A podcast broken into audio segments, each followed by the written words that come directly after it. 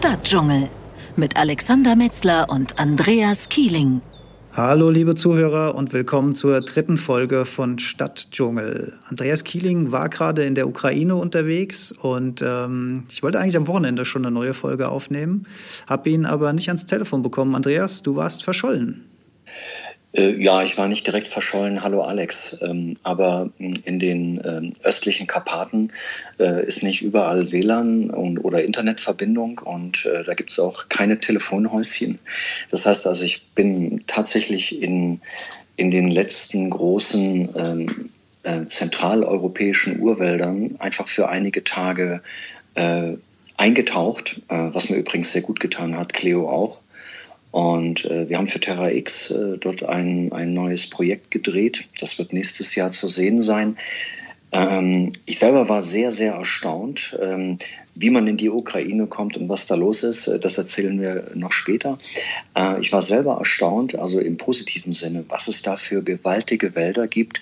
Das ist so eine Mischung aus, aus Schwarzwald, bayerischer Wald, Riesengebirge, ähm, also runde Hügel, komplett äh, bewaldete äh, Gebiete äh, mit Tälern dazwischen, nur dass da eben in den Tälern äh, nicht in jedem Tal äh, ein Dorf ist oder ein Sporthotel steht, sondern bestenfalls ein Bach langläuft und vielleicht ein paar Blockhäuser stehen.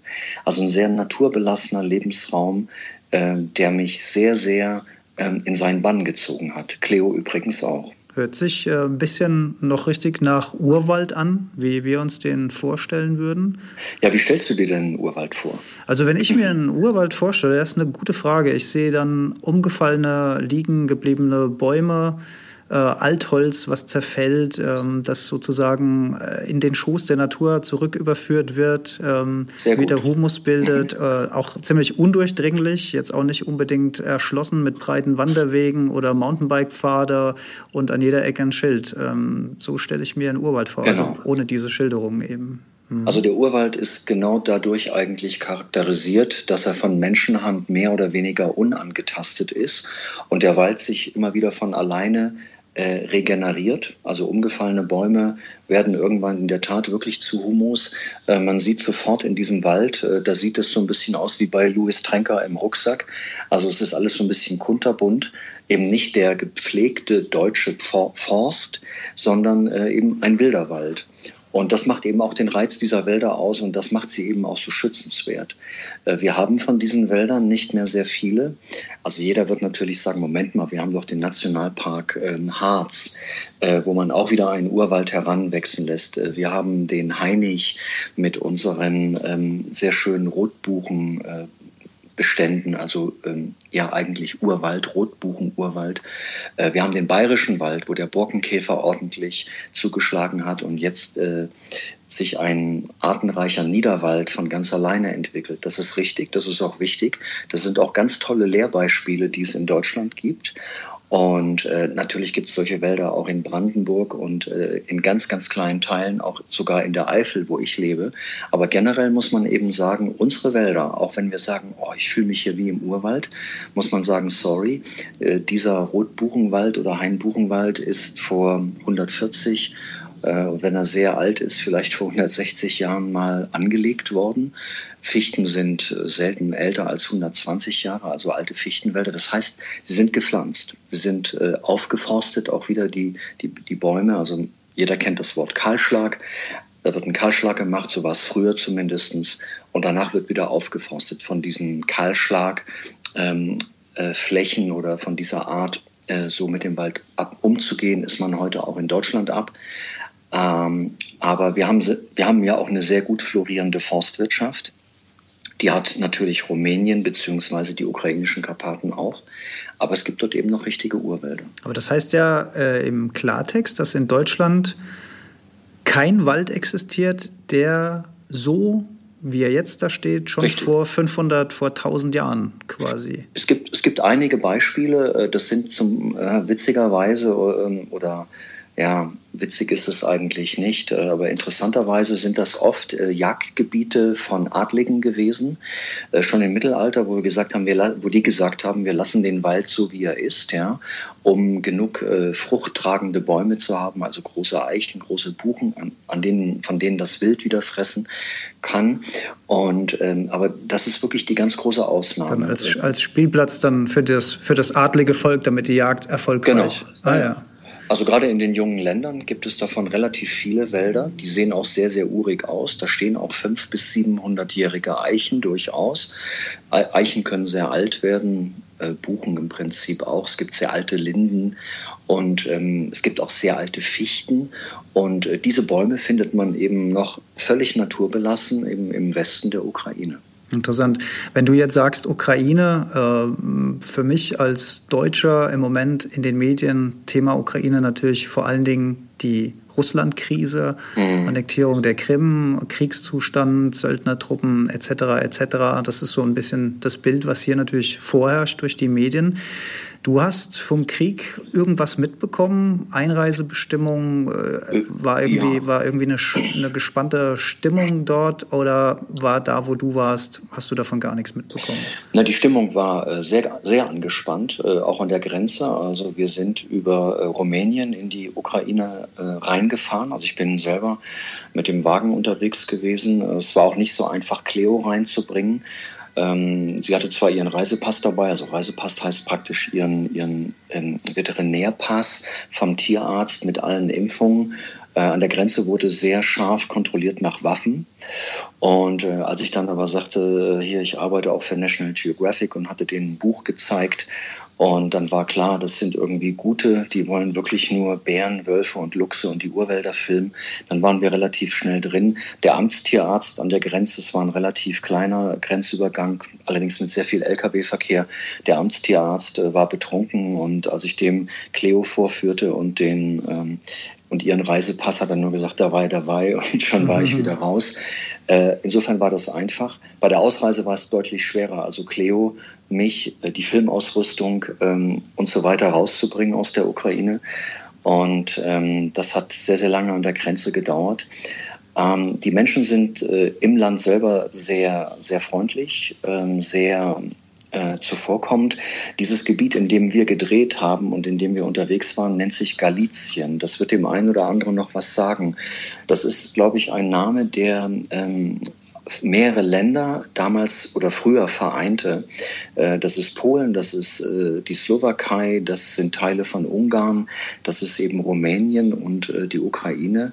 Ähm, Galizien war auch zum Teil deutsch ähm, durchsiedelt was nicht immer von Vorteil sein muss, aber es war nun mal so. Viele alte Namen ähm, sind auch noch, äh, stehen auch noch in Deutsch. Ähm, Ortsnamen oder Landschaftsnamen sind noch aufgeführt. Ist eigentlich ganz spannend. Ich war völlig entsetzt, als ich äh, auf einmal sah, hier in der Eifel haben wir den, die Überbleibsel des sogenannten Westwalls. Also der Westwall, der ein oder andere wird es kennen, sind eigentlich Panzersperren und Bunkeranlagen, die im Zweiten Weltkrieg gebaut wurden. Und ähm, ich lebe direkt hier am Westwall und diese Bunker bestehen heute immer noch. Da leben die Dachse und die Füchse drin und auch glücklicherweise Fledermäuse. Ähm, die waren so massiv gebaut, dass sie trotz Sprengung standhielten. Und dasselbe habe ich jetzt ähm, in der Ukraine erlebt, sozusagen den Ostwall, den man auch noch überall sieht. Und das ist so eine Art National Heritage. Also es wird heute sogar als Denkmal geschützt. Du hast gesagt, die Ausreise ähm, wäre relativ kompliziert gewesen. War das jetzt regulär schwierig oder aufgrund der angespannten Situation? Ja, ich denke auch der, äh, aufgrund der angespannten Situation und äh, die Ukraine selber, das sind äh, Menschen, also ich glaube, es sind circa 40 Millionen, die in der Ukraine leben und die Politik der, der Russen ist, also die Ukraine möchte sich ja sehr Europa anschließen. Und ähm, ja, das sehen die Russen natürlich ganz anders, weil sie sich sozusagen in die Zange genommen sehen und äh, dementsprechend eben ja eigentlich regelmäßig Stunk produzieren, äh, diesen Krieg führen mit der Ukraine auch Gebiete annektieren. Das Ganze spielt sich natürlich mehr im Donetsk-Becken ab, also eigentlich in der östlichen Ukraine. Aber als wir dort ankamen, zum Beispiel der Direktor äh, des, des Nationalparks äh, kam gerade von einem Kriegseinsatz zurück. Also der musste zwar keine Schützengräben ein, äh, ausheben, aber es war ein Mann so um die 45 und der ist dann für mehrere Wochen zum Kriegsdienst eingezogen worden. Und auch mhm. überall, selbst in den kleinsten Dörfern, wo es irgendwo einen Kaufmannsladen gibt, also man nennt das im russischen Magazin, ähm, standen eben äh, Spendenboxen für den Krieg. Und äh, das ist natürlich auch ein großes Problem. Also einerseits hat die Ukraine große Wälder, also das heißt auch große Holzressourcen. Andererseits braucht sie natürlich auch Geld, um diesen Krieg äh, zu finanzieren und sich überhaupt über Wasser zu halten. Also das Pro-Kopf-Einkommen liegt momentan so bei 40 Euro im Monat. Und da ist natürlich Naturschutz ganz, ganz hinten angestellt. Mhm. Ja, das, das kann man eigentlich auch von diesen Menschen dort gar nicht erwarten, wobei es sehr enthusiastische Naturschützer gibt, die sehr viel tun, äh, die das auch erkannt haben. Ähm, interessanterweise leben in diesem Gebiet, äh, lebt das Volk der Huzulen.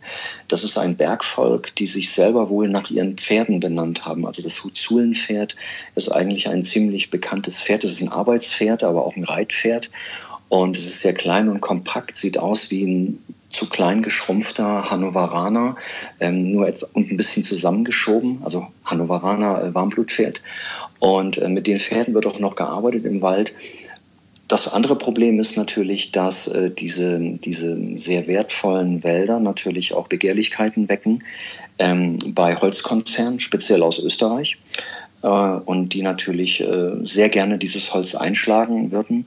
Und da ist die Frankfurter Zoologische Gesellschaft wieder ganz, ganz vorne als ähm, ja, Umweltschutzorganisation ähm, und hat als Projekt eben ganz oben äh, ähm, die Erhaltung von äh, naturnahen oder von Urwäldern in Europa. Und die geben da sehr viel Geld aus, Ranger-Ausbildung, ähm, geben Fahrzeuge dorthin, ähm, also einfach Präsenz zeigen in der Hoffnung, dass das was bewirkt. Dass das vielleicht abschreckend wirkt. Du sagst ähm, Frankfurter Zoologische Gesellschaft, das waren ja. ja auch diejenigen, die mit dir äh, in Kasachstan waren, wo sich das Drama der Saika-Antilopen Massensterben abgespielt hat. Genau. Das ist ja jetzt mittlerweile schon ein paar Tage her. Gibt es da eigentlich an der Front ein bisschen was Neues? Man hat leider noch keine neuen Erkenntnisse. Also es ist äh, komplexer das Thema, als man glaubt. Also das Sterben ging weiter. Mittlerweile ist die Population sehr, sehr, sehr weit runter. Und ähm, solche Massensterben gab es ja schon mal ähm, in den 80er Jahren. Ähm, also man ist da völlig noch im Unklaren. Offensichtlich ist es so, dass eben eine Huftierart, die sich sehr, sehr schnell reproduziert, also Saiga-Antilopenweibchen werden ja schon mit einem halben Jahr trächtig. Wenn sie dann sozusagen selber ein Jahr werden, kalben sie das erste Mal, haben also ein Kalb. Ältere Weibchen haben bis zu drei Kälbern. Also da gibt es eine sehr große Reproduktion. Die Winter werden auch äh, in, in Kasachstan milder. Das heißt also, so viele Tiere ähm, verenden im Winter nicht mehr, also schwache alte Kranke. Ja. Der Winter ist der größte Selektivfaktor, den wir eigentlich bei Huftierbeständen im, im Norden haben. Wölfe gibt es auch nicht mehr so viele weil in Kasachstan immer noch Abschussprämien auf Wölfe bezahlt werden. So, das heißt also, die, ähm, die Einflüsse auf die Population, die natürlichen Einflüsse sind sehr gering. Die Art ist unter Schutz gestellt, also wird auch nicht mehr so scharf bejagt.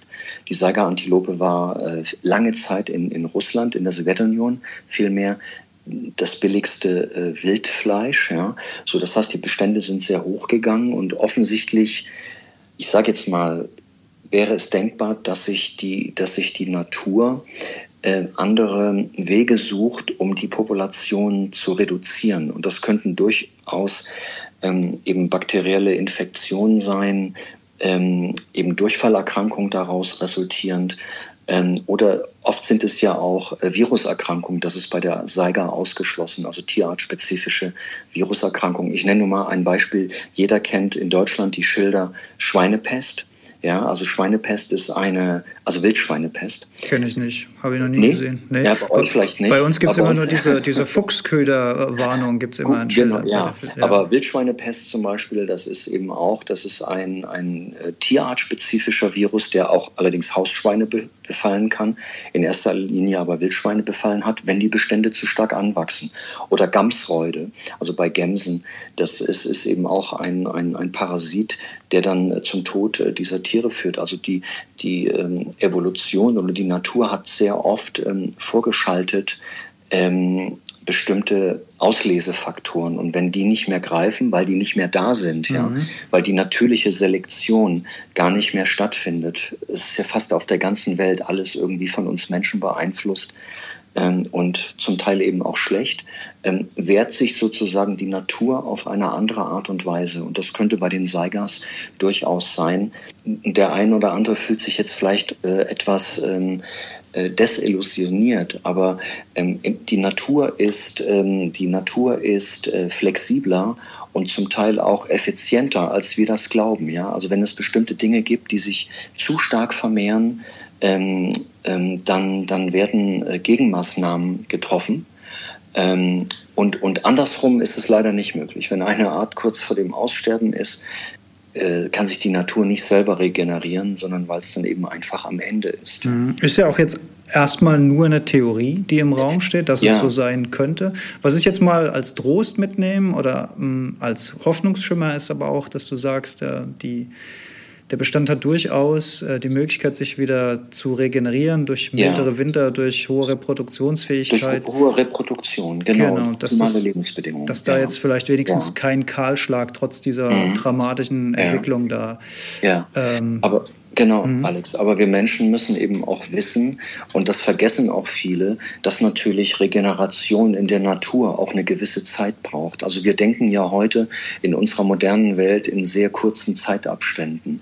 Und wenn sich natürlich eine, eine hochentwickelte Säugetierart oder auch Pflanzen regenerieren müssen oder wollen oder können, dauert das natürlich eine gewisse Zeit. Also da sind Zeitabstände von 30 bis 50 Jahre ähm, eher normal, ja. Und, und wir sagen dann ja, also wieso geht denn das nicht schneller? Mhm, ja. ja Weil es früher sogar noch viel langsamer ging. Ne? Also es ist unser Denken, unser, unser Gefühl über, äh, ja, also Moment mal, wir tun doch da jetzt was für, das muss doch jetzt zack, zack gehen. Da müssen doch Ergebnisse her. Ja, ja genau. Ja. ja. Das ist eben in der Natur nicht der Fall. Das kann man machen, wenn man Tiere irgendwo in Gehegen nachzüchtet, ja, unter optimierten Bedingungen und tierärztliche Betreuung. Aber dafür ist eben Natur eben Wildnis und Wildnis heißt eben wild. Mhm. Wildnis, gutes Stichwort zum Thema ukrainische Urwälder. Urwälder, da denke ich jetzt mal an Wölfe, ich denke an Bären, ich denke an Wildkatzen. Äh, was für Tiere hast du denn gesucht in den ukrainischen Urwäldern? Ja, alles genau richtig. Äh, genau um diese Tiere ging es auch. Und wer glaubt, dass man in Urwäldern eine hohe Biodiversität hat, der ist dann vielleicht auch manchmal ein bisschen enttäuscht, weil diese Wälder eine ganz bestimmte, ein, ein ganz bestimmtes Klima haben. Also sie sind ein Lebensraum, wo, wo man eher nicht so hohe Populationsdichten an Tieren erwarten kann, also speziell Nadelwäldern. In, in Laubwäldern sieht das wieder ganz anders aus. Ich frage kurz mal dazwischen, Bio, Biodiversität ja. heißt viele verschiedene Tiere. Ne? Genau, viele Arten einfach. Ne? Viele das, können Auch, das können auch Pflanzen sein. Und zum Beispiel, also um das ähm, ein Letztendlich ist ja ein Fichtenurwald eine, im weitesten Sinne, man könnte sagen, eine Monokultur. Aber es ist natürlich nicht, es ist keine Kultur, weil der Wald ist ja ursprünglich so gewachsen. Und ähm, jeder kennt das, wer schon mal in Skandinavien war, im Norden Skandinaviens oder gar im Norden Kanadas und Alaska, der wird sich wundern und würden sagen, Donnerwetter, in diesem Wald piepen ja keine Vögel, singen keine Vögel, ich sehe sehr wenig Tiere. Was ist denn hier einfach los? Weil diese Wälder relativ artenarm sind. Geht man aber in einen Mischwald oder gar in einen Laubwald, da kann man es im Frühjahr vor Vogelgesang fast äh, nicht aushalten. Also man kann es schon aushalten, aber es ist halt sehr laut. und ähm, am die höchste Biodiversität haben zum Beispiel Lebensräume, ähm, zum Beispiel hier, wo ich lebe, in der Eifel, weil das ist eine aufgelockerte Landschaft. Also wir haben Brachlandflächen, wir haben Grünlandflächen, wir haben Laubwälder, wir haben Nadelwälder, wir haben Mischwälder, wir haben Plenterwälder, wir haben artenreichen Niederwald, wir haben Heide- und Unlandflächen, wir haben Feuchtgebiete. Also da kommen, da prallen so viele Lebensräume aufeinander und äh, plus ein relativ mildes ähm, Klima. Äh, also mild ist immer relativ. So, das heißt, da ist eine enorm hohe Artenvielfalt da. Mhm. Und die kann man natürlich in hochspezialisierten Lebensräumen nicht erwarten. Wie gesagt, von den Wäldern war ich erstmal sehr beeindruckt. Das sieht man ja auch auf dem, auf dem Videogruß. Und ähm, es war gar nicht so einfach. Cleo hatte dann relativ schnell, also Cleo mit ihrer Spürnase, die zeigt mir ja auch oft äh, Dinge, die ich gar nicht so wahrnehme oder riechen kann. Viele sagen immer, warum muss der immer seinen Hund dabei haben? Aber Cleo war wirklich, die bog auf einmal an der Leine ab und, und verwies, also zeigte mir einen alten Kothaufen von einem Braunbären. Ähm, blöderweise hatte der Braunbär, also das konnte man im Kot noch sehen, da waren Pferdehaare drin, der hatte offensichtlich an einem Pferdekadaver gefressen, aber Bären ähm, ernähren sich ja ähm, vegetarisch und animalisch und verschmähen natürlich keine Kadaver. Und äh, wir haben Wölfe gesehen, allerdings nur wirklich als Huscher. Also das waren jetzt nicht die extremen Nahbeobachtungen, sondern die Tiere sind dann natürlich auch sehr scheu.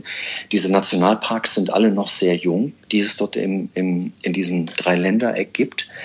Und äh, jung heißt, sie sind gerade drei, vier Jahre alt und dementsprechend äh, sind die Tiere, weil sie auch vorher bejagt wurden, äh, natürlich noch sehr scheu und überwiegend dämmerungs- und nachtaktiv. Es gab Luchse dort, äh, ich habe Schwarzstörche gesehen, Kolkraben, ähm, Spechte. Äh, wir haben äh, die Spur einer Wildkatze gefunden. Es gab noch sehr viel Kleinraubtiere, Marder, Füchse, Wiesel, Dachse. Ähm, natürlich spezialisierte Fichtenvögel, also zum Beispiel den Fichtenkreuzschnabel. Das ist ein Vogel, der überwiegend äh, von den Samen von Fichten lebt. Baumläufer. Also, ähm, ach ja, und den seltenen Karpatenmolch. Den hätte ich fast vergessen. Cleo hätte nämlich um ein Haar so, beim Wassertrinken an so einer Pfütze fast einen der seltenen Karpatenmolche verschluckt. Also so selten sind sie nicht. Sehen so ein bisschen aus wie Bergmolche. Okay, der seltene Karpatenmolch, ein Tier, was wir alle schon immer mal sehen wollten, wo wir uns immer gefragt haben, haben, wie sieht eigentlich der Karpatenmolch aus? die Aufnahmen okay. waren für Terra X, die werden wir im ZDF sehen. Wir sind ja noch fleißig ähm, am, ja, am Reisen und äh, am Drehen. Also das nächstes Jahr äh, wird es dann äh, bei Terra X ausgestrahlt. Und für diejenigen, die jetzt schon wissen wollen, wann kommt dann endlich mal wieder was Neues äh, von uns, wir haben einen Sendetermin bekommen, äh, 30. August ähm, bei Terra X dieses Jahr. Oh, ich sage es nur schon mal vorab. Ja. Und wir werden es bestimmt noch mal ähm, posten und dementsprechend darauf aufmerksam machen. Ja, und alles andere wird noch ein bisschen äh, Zeit brauchen. Aber dafür haben wir ja unseren tollen Podcast, wo wir einfach auch ähm, audiomäßig und auch in in einer, wie ich finde, sehr schönen Form ähm, darüber berichten und erzählen können. Dann erstmal vielen Dank fürs Update, für die Infos und dann ja, sage ich gerne bis zum nächsten Mal. Tschö, Andreas. Ja, tschö, Alex. Stadtdschungel